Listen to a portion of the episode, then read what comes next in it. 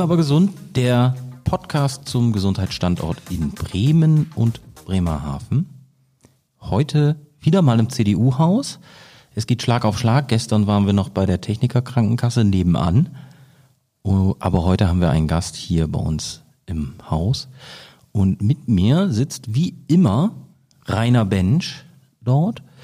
Hm, Rainer, du kennst ja eigentlich, habe ich festgestellt, jeden aus äh, der Gesundheitsbranche hier in Bremen. Wird dir jemand einfallen, den du noch nicht kennst? Schwierige Frage. Ich sage mal ganz selbstbewusst, ja, ich kenne doch die meisten wesentlichen Akteurinnen und Akteure im Gesundheitswesen. Dazu gehört auch und vor allem der Hebammen-Landesverband, lange Jahre geführt durch Heike Schiffling und nun durch Frau Christina Altmann, die ich zwischenzeitlich auch schon öfters gesehen, gesprochen habe.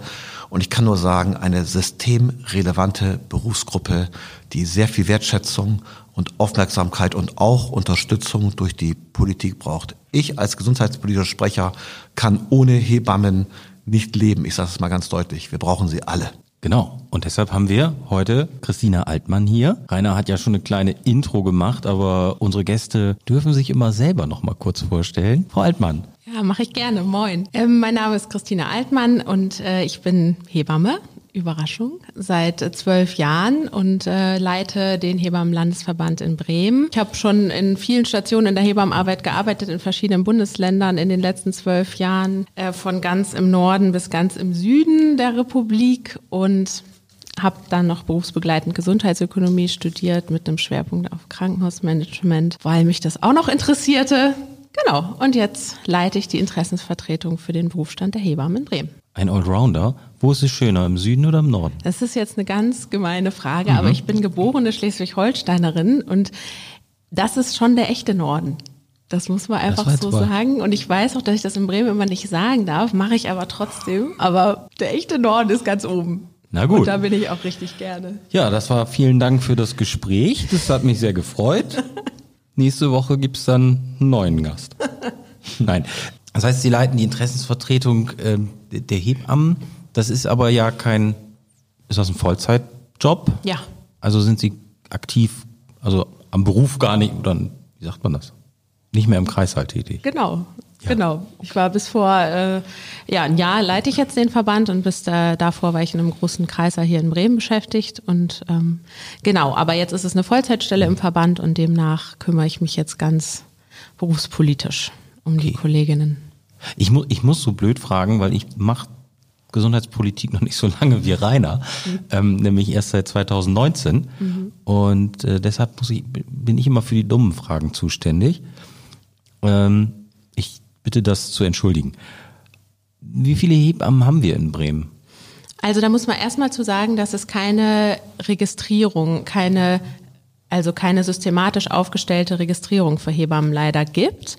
Aber wir wissen natürlich aus Daten vom Gesundheitsamt zum Beispiel und auch über das Monitoring, dass es 320 ungefähr sind in Bremen.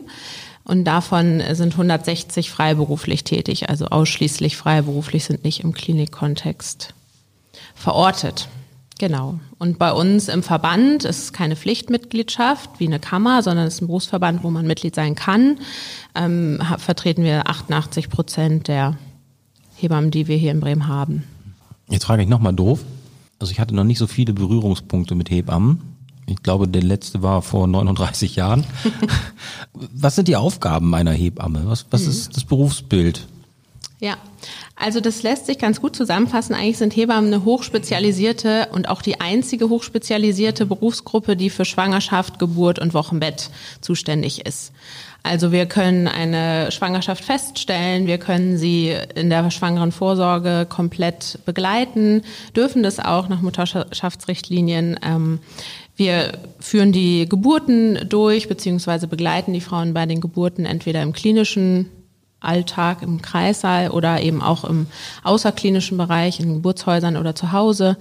Ähm, denn es gibt ein Hebammengesetz in Deutschland, das besagt, äh, dass es eine Hinzuziehungspflicht gibt. Also jede Geburt in Deutschland muss von einer Hebamme betreut, begleitet werden.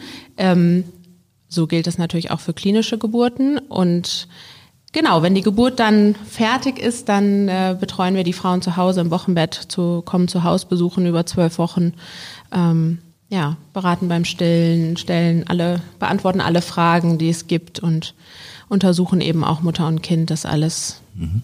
gut wieder heilt und regeneriert. Das und bis zum Ende der Stillzeit, wann immer das ist, sehr, sehr unterschiedlich bei Frauen, äh, können wir die Frauen auch weiterhin betreuen. Wir haben also einen richtig langen Betreuungsbogen von ganz vorne sozusagen bis total häufig zum ersten Lebensjahr des Kindes. Also ich, ich finde das ja spannend, dass es so auch ja, festgelegt ist, weil also meine Schwester, ähm, als sie ihre Kinder gekriegt hat, das hat sie im Ausland gemacht und mhm. mh, da war das im Grunde genommen so, ja okay, gut, Geburt, du hast sechs Wochen Zeit, kannst du überlegen, ob du die vor der Geburt, über die Geburt hinaus oder nach der Geburt nimmst, aber dann gehst du bitte wieder arbeiten. Und Betreuung gab es da gar nicht. Ähm, von daher ist das, glaube ich, eine sehr komfortable Situation, wenn es denn genügend Hebammen gibt. Genau. Gibt es genügend Hebammen? Nee. Also das ist einfach genau der Punkt. Es ist ja auch keine Pflicht für eine Frau, eine Hebamme nehmen zu müssen, aber es ist eine SGB V-Leistung, die jeder gesetzlich krankenversicherten Frau in Deutschland zusteht und demnach darf sie diese Hebammenbetreuung in Anspruch nehmen. Aber mhm. richtig, wenn sie denn eine findet. Und ähm, es ist auch so, in Bremen ist es so, dass die Frauen aktuell in der fünften, sechsten Schwangerschaftswoche anrufen müssen bei den Hebammen ähm, und es trotzdem keine Garantie dafür gibt, dass sie eine Wochenbettbetreuung mhm. neun Monate später bekommen, weil die Kolleginnen ausgelastet sind bis äh, Spätsommer nächsten Jahres, wenn sie aktuell anrufen. Ähm, und ja, das ist der ambulante Bereich und das ist für die Frauen eine extrem dramatische Situation, weil sie sich alleine fühlen und weil sie einfach darauf setzen, häufig eine Hebamme zu haben und jemanden zu haben, der die Schwangerschaft begleitet. Ähm, und wenn das nicht der Fall ist, dann sind viele sehr verzweifelt und rufen auch bei uns beim Berufsverband an, die wir ja nun keine Hebammen äh, mhm. haben, aber ja, versuchen einfach jeden Strohhalm zu greifen, doch noch eine zu bekommen. Also brauchen wir mehr Hebammen. Hm, jetzt gebe ich Ihnen die Chance, Werbung zu machen für diesen Beruf. Warum sind Sie Hebamme geworden? Ja, also bei mir ist das eine richtig lange Geschichte. Ich war in der neunten Klasse und es ging um Betriebspraktikum, das man ja so pflichtmäßig äh, absolvieren sollte. Und meine Oma hat eine äh, Freundin, die Hebamme ist. Also wirklich, wie man sich eine Hebamme so früher vorstellte. Heute hochbetagt. Ähm, und meine Oma erzählte mir davon, ach, hier wäre doch äh, Hebamme ist doch ein toller Job und äh, da ich keinen anderen Praktikumsplatz hatte, ja, machte ich mein Praktikum also bei einer Hebamme und so äh, war ich, wie alt ist man in der neunten Klasse, 13 oder so, mhm. äh, als sich der Wunsch dann festigte und dann ähm, hat sich das bis zum Abitur wirklich gehalten und ähm, ja, warum bin ich das geworden? Weil das einfach ähm, das ist ein relativ tiefes Thema, weil der Tod und das Leben, das sind so zwei Dinge, die einfach jeden von uns betreffen. Und der Beginn des Lebens, genauso wie das Ende des Lebens, sind überhaupt nicht trivial, wie die laufen. Und es ist überhaupt nicht egal, wie jemand geboren wird oder wie jemand gebärt, unter welchen Umständen das ist. Ähm, und das hat mich einfach an diesem Beruf total fasziniert, dass man Frauen in so einer sensiblen und auch beeinflussbaren Lebensphase begleiten darf, so als, als Fachprofi wirklich und auch einen positiven Unterschied machen kann. Denn das ist ja das, was alle Hebammen wollen. Ähm, und die meisten Frauen haben ihre Hebamme für immer im Gedächtnis. Ähm, das, weil das so ein Einschnitt in einer Frauenbiografie ist, ein Kind zu bekommen. Und ähm, ja, es ist einfach eine ganz große Ehre, da als Hebamme dabei sein zu dürfen für an Punkten, die Menschen nur wenige Male in ihrem Leben erleben werden. Und, ja. Ein Beruf mit Freude, wenn ich mhm. ihm sagen darf, Simon. Natürlich. Und Simon Simon hat ja auch gefragt, äh, Werbung machen, in Anführungsstrichen, für den Beruf sagen, warum man so begeistert ist. Ich glaube, das haben Sie ganz toll eben dargestellt. Äh, aber was können wir denn tun, gesamtgesellschaftlich und auch gesellschaftspolitisch, damit wir in den Städten, in den Landkreisen mhm. und auch vielleicht weit draußen im mhm. letzten Landwinkel genügend Bewerberinnen und Bewerber haben für diese Ausbildung. Nach mhm. meinem Kenntnisstand gibt es die noch so gerade eben als Ausbildung, aber vor allem als akademische mhm. Ausbildung. Was ist da zu tun? Ähm, Genau, es ist eine akademische Ausbildung seit 2019 und es mangelt uns gar nicht an Bewerberinnen zum aktuellen Zeitpunkt. Aber es, ähm, es ist schon 15 Jahre zu spät, sozusagen, die Lücke, die wir heute haben, aufzufüllen. Und deswegen stehen wir heute vor diesen großen Nöten in den Kreissälen und im Wochenbett. Ähm, und jetzt aktuell ist es auch an der Hochschule hier bei uns in Bremen so, dass sich viele äh, junge Menschen bewerben und Hebamme werden wollen. Aber wir haben einfach die aktuelle Lücke. Ähm, die meisten Bewerberinnen, die ich so spreche, die sind genauso begeistert von dem Beruf und wir, die sind genauso begeistert von diesem Frauen-Empowerment, das, das dieser Beruf einfach mitbringt. Und dafür muss man sich natürlich begeistern können. Ähm, und das haben die meisten Bewerberinnen schon auch, dass die wirklich sehen, dass diese Meilensteine im Leben super sind zu begleiten. Mhm. Also wir haben ja bisher immer von Hebammen gesprochen. Ähm, wir dürfen die Männer nicht ganz vergessen. Versuchen Sie doch mal eine Lanze zu brechen, dass wir auch, ich glaube, es heißt dann Entbindungspfleger. Nein, heißt Oder es heißt nicht es nicht mehr. mehr so? Brechen Sie mal eine Lanze und erklären Sie uns auf, kann ein Mann dieses Berufsfeld ergreifen? Wie sind die Chancen und wie viele gibt es momentan in Deutschland? Mhm. Klar, also klar kann ein Mann Hebamme werden und die Bezeichnung, die korrekte, ist auch seit einigen Jahren Hebamme. Da hat man sich darauf festgelegt, dass beide äh, äh, Bezeichnungen für Männer und Frauen gelten. Also ist ein Mann einfach eine Hebamme. Ähm, und es ist gar nicht so erheblich, ob es ein Mann oder eine Frau ist. Also ich sehe auch die Männer da total im, äh, ja, im Kommen und wir haben acht Stück im Moment in, mhm. in Deutschland verteilt ziemlich über die Republik. Berlin ist so ein kleines äh, ein Nest, sagen wir mal so. Genau, und ähm, es ist natürlich ein aktuell frauendominierter Beruf, das muss man sagen und das muss man als Mann natürlich auch wissen. Wenn man sich aktuell bewirbt, dann wird man zum aktuellen Zeitpunkt sehr viel mit Frauen zusammenarbeiten, sowohl als Patientinnen, klar, aber auch als Kolleginnen.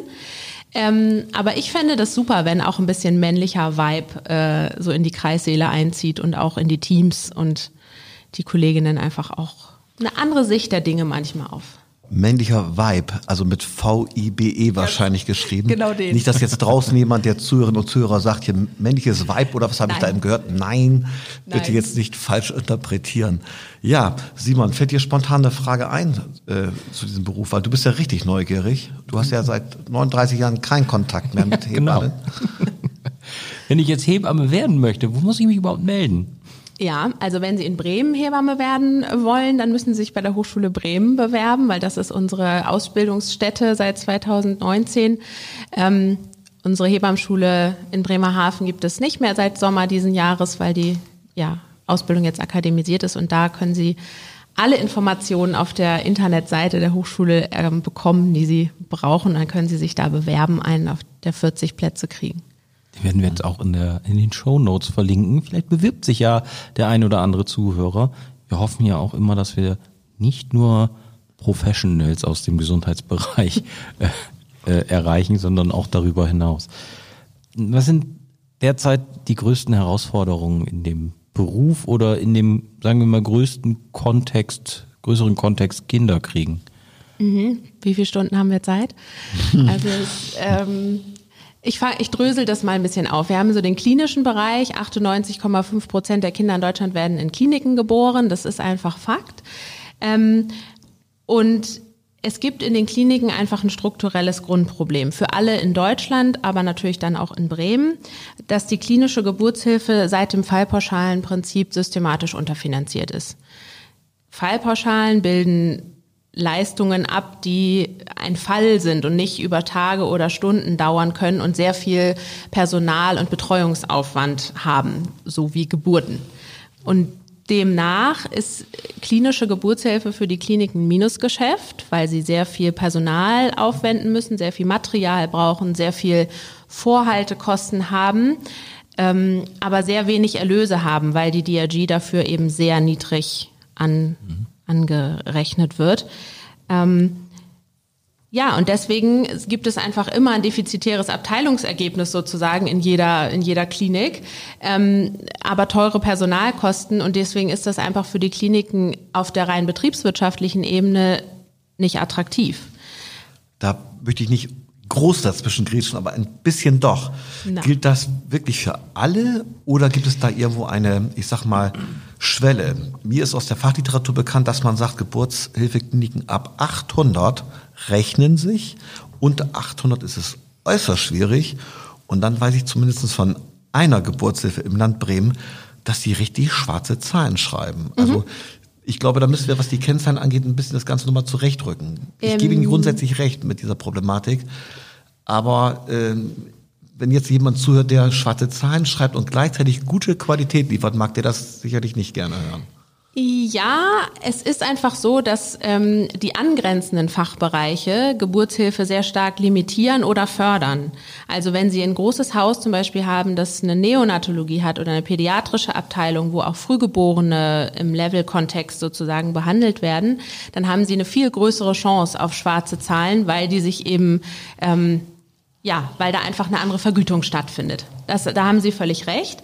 Aber wir haben einfach nicht nur Level 1 Kliniken im Lande, sondern sehr viele auch kleinere Kliniken, die eben nicht den Anschluss an Pädiatrie haben, trotzdem gute Qualität liefern und die Frauen da sicher ihr Kind kriegen, ähm, die aber sehr große Probleme haben.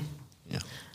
Das ist der, der Punkt. Naja, und für ein Gesundheitsziel, was wir haben im Koalitionsvertrag, sowohl in Bremen als auch im Bund, das Gesundheitsziel rund um die Geburt, das eine 1 zu 1 Betreuung vorschreibt, eine Hebamme, eine Gebärende, können Sie sich leicht ausrechnen, dass man sehr viele Hebammen dafür braucht. Ähm, und vor dem Hintergrund dieser betriebswirtschaftlichen Situation ähm, sieht die Lage nicht besser aus. Demnach haben wir viel zu wenige Hebammen in den Kreissälen, weil ähm, die Arbeitsbedingungen einfach schlecht sind für die Hebammen. Die Arbeitsbedingungen, Haben wir man- schon öfters gehört. wenn man die verbessert, Stichwort Digitalisierung, könnte es helfen, wenn ich mir vorstelle, ich habe es ja mal mitbekommen, nicht nur die eigenen zwei Geburten der Kinder meiner Frau und auch meinen dazu tun, sondern gerade in Gesprächen mit den Kliniken hier in der Stadtgemeinde Bremen äh, weiß ich, dass ähm, ein nicht unerheblicher Teil auch für Bürokratie drauf geht und die Hebammen sind rein physisch auch dann nicht bei den Frauen, bei den Schwangeren und bei den äh, am Wochenbett, sondern die sind dann weg. Die sind dann irgendwo in einem Büro am PC oder an der Akte und schreiben. Könnte Digitalisierung dort helfen? Sicherlich, obwohl man da einschränkend sagen muss, Klinik, Kliniken be- bemühen sich schon sehr stark, auch MFAs einzustellen zum Beispiel oder Bürokräfte, die Dokumentation äh, unterstützen oder die eben so Bestellwesen, Auffüllarbeiten in den Kreissälen machen. Ähm, der Wille ist da durchaus da. Nun wissen wir alle, dass auch medizinische Fachangestellte ein rares Gut sind in unserem Gesundheitswesen. Ähm, ein Schichtdienst damit einhergeht, so dass auch da die Bewerberlage nicht ganz leicht ist. Ähm, aber ja, natürlich kann Digitalisierung auch, auch dort helfen, aber vor allem braucht es einfach Zeit für die reine Betreuung am, an der Frau und in der Begleitung, dass eine Hebamme wirklich eine Frau über Stunden in ihrem Dienst betreuen kann. Und ähm, dafür zähl, also dafür haben wir selbst mit der Unterstützung der, der medizinischen Fachangestellten aktuell einfach zu wenig, sodass die Kreissäle wirklich am Limit sind. Gut, dass Sie es mal eben erwähnt haben, die medizinischen Fachangestellten, weil Sie von MFAs so Ja. äh, spontan sagten. Dann weiß jetzt auch jeder Bescheid. Übrigens sprechen wir äh, morgen mit der Präsidentin des Bundesverbandes der medizinischen Fachberufe und die wird uns gerade die MFA-Problematik sehr genau erörtern. Ich weiß, dass äh, nicht wenige Kliniken die MFAs, die medizinischen Fachangestellten aus dem ambulanten Bereich abwerben. Dort gehören sie in erster Linie hin. Dafür werden sie ausgebildet. Und vielleicht auch nochmal für die Zuhörerinnen und Zuhörer. Die MFAs, das ist keine, das ist kein Gesundheitsfachberuf. Es ist ein gewerblicher, ein, ein betrieblicher Beruf letztendlich, äh, weil da 51 Prozent Verwaltungsadministrationsanteil ist und der Rest medizinisch auch irgendwie verrückt in unserem Gesundheitssystem. Und weil die Katheter legen können und dürfen, werden sie aber auch gerne genommen. Werden wir besprechen. Jetzt wollen wir nochmal eine Brücke schlagen zu den Hebammen, wenn ich ein Thema ansprechen darf. Akademisierung. Haben wir dann nur noch Studierte dort? Oder gibt es auch noch Nicht-Studierte? Ich glaube, da gibt es diesen Begriff der altrechtlichen Hebammen. Was ist mit denen? Sterben die aus? Haben die eine Chance, auch den Akademisierten gleichgestellt zu werden? Wie viele gibt's noch? Was machen diese Dinosaurier des Hebammenbereichs? Ja, also die Dinosaurier sind viele. Das ist, wir haben so 26.000 Hebammen in Deutschland und seit wir die Akademisierung wirklich haben und in Bremen ist das seit 2019, ähm, haben wir natürlich einen allergrößten Teil, die altrechtlich äh, ausgebildet sind. Also es betrifft den Rest des Berufsstandes sozusagen. Ähm, die haben alle einen gesetzlich verankerten Bestandsschutz. Also sie werden ihr Examen niemals verlieren. Ähm, warum auch? Sie haben ihren Beruf erlernt und führen ihn seit Jahrzehnten durch. Ähm, trotzdem ist es natürlich so, dass es in Deutschland noch überhaupt keine Regelung dazu gibt, wie man ähm, es auch altrechtlich examinierten Kolleginnen ermöglicht, einen akademischen Abschluss zu erlangen und sie eben mit dem ihnen akademisch fehlenden wissenschaftlichen Arbeiten zum Beispiel auszustatten. Dazu gibt es nirgendwo eine Regelung leider und in Bremen sind wir aktuell davon auch noch weiter entfernt, weil sich da einfach äh, trotz vorliegender Vorschläge nichts tut. Ähm, und ja, wir haben ab 2019 in Bremen nur noch akademisierte Hebammen, zumindest diejenigen, die nachkommen und Hebammen werden und alle anderen sind natürlich altrechtlich ausgebildet, ganz klar. Das ist so. Und ähm, die Kolleginnen sind es auch, die die Studierenden ausbilden, die die Praxisanleiterinnen sind und in den Kreissälen und auch im freiberuflichen Bereich ähm, ja, den ihr Wissen an die jungen Kolleginnen weitergeben. Und äh, demnach ist es elementar wichtig, dass diese Kolleginnen auch die Möglichkeit haben, niedrigschwellig ähm, noch einen Bachelorgrad zu erwerben, wenn sie das möchten. Mhm. Spannend, oder? Ja, Wer, wer, also Sie haben gerade gesagt, da, da ist nicht so viel Bewegung drin ne? mhm.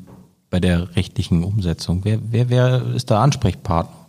Das Wissenschaftsressort ist äh, letztendlich in der Verantwortung gemeinsam mit der Hochschule. Es gab, äh, gibt einen Vorschlag, den die beiden ausgearbeitet haben, der aber mit hohen Kosten für die äh, altrechtlichen Hebammen verbunden ist ähm, und sich auf der Weiterbildungsschiene bewegt und ähm, das ist natürlich nicht zu akzeptieren, weil Hebammen einfach in der Regel nicht 10.000 Euro über haben, um sich jetzt noch mhm. einen Bachelor zu leisten, obwohl sie es gerne würden, denn die Nachfrage dazu ist sehr hoch. Also es ist eines der Themen, die wir im Verband mit den Kolleginnen, den Mitgliedern ständig besprechen, weil wir so viel Nachfragen dazu haben. Ähm, genau, also Wissenschaftssenatorin und äh, die Hochschule. Mhm dann habe ich jetzt mal, mal wieder eine, eine dumme Frage. Ähm, was ist denn der Vorteil vom Bachelor? Also haben die mhm. alt ausgebildeten irgendeinen, dürfen die irgendwas nicht, was die mit dem Bachelor dürfen? Nein, nee. das muss man klar so sagen. Sie dürfen weiterhin alles. Das ist mhm. völlig äh, klar. Und ähm, was einfach durch einen Bachelor hinzukommt, ist die, das akademische Arbeiten, also wissenschaftliches Arbeiten mit Literatur, mit Forschung, mhm. ähm, mit wissenschaftlichen Texten und eben diesen Theorie-Praxistransfer dann auch zu leisten und Dinge in seinem eigenen, ja, tradierten Hebammenwissen, das wir ja wirklich alle seit Jahrzehnten haben, da ganz neue Erkenntnisse einzuarbeiten, vielleicht auch Dinge zu hinterfragen und auch zu ändern, weil mhm. man feststellt, es gibt einfach keine gute Evidenz dafür. Ähm, das ist ein Riesenvorteil der Akademisierung und eben auch ein Riesenvorteil für die Kolleginnen, die schon ja, 20 Jahre im Beruf sind, dass sie einfach noch ein Add-on an Wissen bekommen und nichts verlieren. Und wenn ich sagen darf, vielleicht auch im Krankenhaus, in den Geburtshilfekliniken, dann auch, ich sag mal, akademisch auf Augenhöhe mit den Ärztinnen und Ärzten sind. Denn es ist ja so, mhm. sie wurden quasi immer noch so als Hilfstruppe angesehen, wobei jeder, der mit Geburt zu tun hat und hatte, weiß, die Ärzte und Ärztinnen braucht es eigentlich erst auf Deutsch, wenn es sehr, sehr schwierige Komplikationen gibt. Aber eigentlich sollte eine Geburt etwas ganz Natürliches sein und auch nicht als Krankheit empfunden werden. Und ähm, aber wir haben dann praktisch diese, diesen Übergang irgendwo nach dem Motto, die Entscheidung zu treffen, holen wir jetzt einen Arzt dazu, ja oder nein. Und ich glaube, deswegen ist es auch auf EU-Ebene letztendlich dazu gekommen, dass es einen Akademisierungszwang gibt gesetzlich. Man kann nämlich ausweichen. Und insofern kann ich damit einverstanden sein. Aber wird das auch wirklich vor Ort schon so gelebt, dass die, an, dass die Anerkennung, die Wertschätzung der, ich sag mal, leitenden Hebammen in den Geburtshilfekliniken, ist die schon da oder muss die auch erst noch verordnet werden? Stichwort Hebammen geleiteter Kreissaal. Mhm. Also das würde ich für Bremen tatsächlich äh, so sagen, dass es eine gute ähm, ein gutes Arbeiten auf Augenhöhe in allen Häusern gibt und dass die Hebammen da wirklich auch vor der Akademisierung mit den Ärztinnen gut zusammengearbeitet haben. Aber das mag in anderen Bundesländern deutlich anders sein und, vielleicht, und auch je nach äh, Struktur eines Hauses kann das auch sich verändern. Für Bremen würde ich das jetzt nicht mhm nicht sagen. Aber was uns natürlich noch passieren kann, ist, dass es ein Vergütungsproblem geben könnte, dass Hebammen, die einen Bachelorgrad mitbringen und in einem Kreißsaal neu eingestellt werden, dass die in eine andere Vergütungsebene eingestuft werden als Hebammen, die ja schon länger da sind und eben die Ausbildung absolviert haben. Ähm, diese Tarifautonomie gibt es durchaus, dass man das tun könnte und die Bewerberlage ist eben so eklatant schlecht, äh, dass es auch für Häuser darum geht, Menschen zu finden, sie einzustellen zu möglichst guten Bedingungen. Und ähm, das wäre natürlich sehr unfair für die Kolleginnen, die eine Ausbildung haben und vielleicht seit Jahrzehnten dort arbeiten. Und das äh, würden wir sehr gerne verhindern, auch mit der Möglichkeit eines nachträglichen Bachelorerwerbs, dass Kolleginnen sich eben gleichstellen können und lebenslang lernen können. Mhm. Mir ist da gerade noch ein anderes Thema eingefallen. Es kann auch sein, dass es äh, Quatsch ist und wir es hinterher rausschneiden. Ähm, mir ist noch irgendwie im, im Hinterkopf, dass es mal ein, eine große Problematik bei freiberuflichen Hebammen und dem Thema Versicherung mhm. gab. Ja, das stimmt. Das ist auch nicht ganz aus der Welt das Thema, obwohl es abgemildert ist. Das muss man fairerweise sagen. Hebammen haben, wenn sie außerklinische Geburtshilfe leisten, eine sehr hohe Berufshaftpflicht zu tragen von aktuell 12.000 Euro im Jahr. Ähm, die muss man erstmal wieder reinbekommen bei mhm. den äh, ja, Vergütungen, die man so erhält.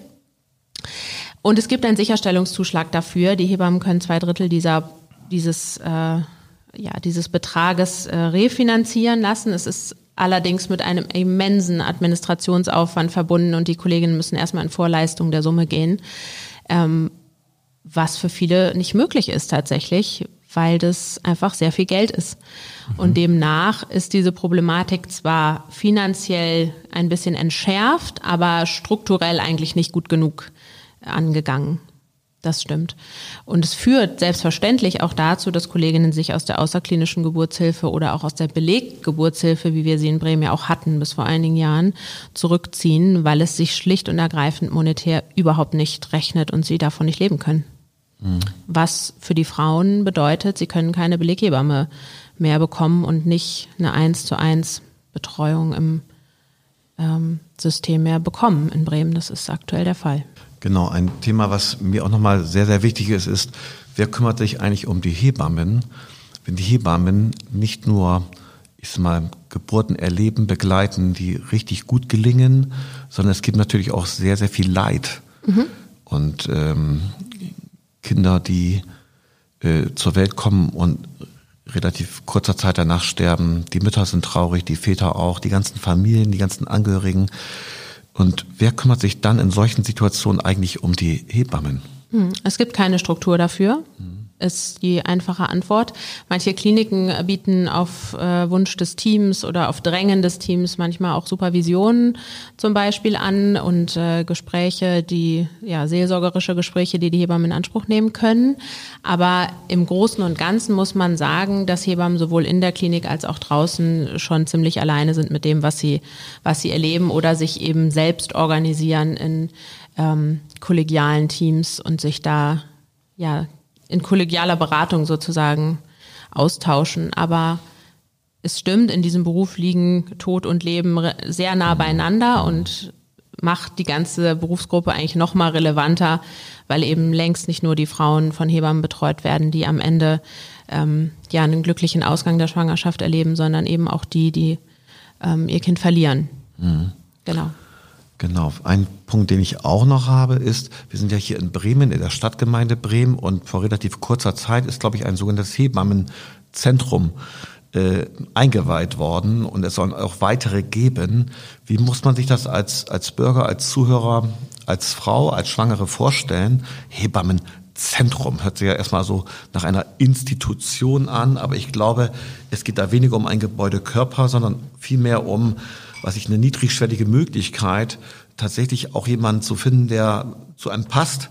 Und wenn derjenige, der dort arbeitet, als Hebamme nicht zur Verfügung steht, dass es doch dafür eine passende Lösung gibt. Vielleicht können Sie uns das nochmal erläutern. Mhm. Warum ist das so, ein, so ein, warum ist das en vogue? Warum ist das sozusagen schick und in, jetzt Hebammenzentren zu gründen?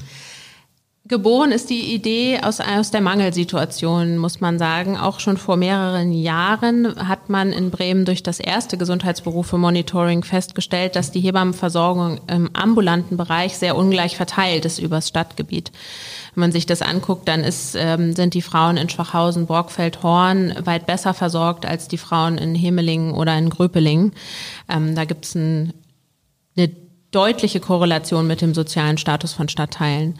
Ähm, und das hat auch Politik erkannt vor einigen Jahren und hat äh, ja festgelegt, dass in diesen Stadtteilen, wo die Mangelversorgung so groß ist, ähm, diese Hebammenzentren gegründet werden, installiert werden, ähm, auch mit Unterstützung der senatorischen Gesundheitsbehörde. Ähm, so dass eben auch das Signal durchaus da ist, dass, sie, dass es auch ein bremisches äh, Ding sozusagen mit den Hebammen gemeinsam ist. Ähm, und es sollen, das Hebammenzentrum soll wirklich eine feste Institution dieser Stadtteile werden, als fester Anlaufpunkt auch für die Frauen, die dort Hebammenhilfe in Anspruch nehmen möchten. Ähm, auch hier wieder nicht verpflichtend als Angebot, aber als Angebot gedacht.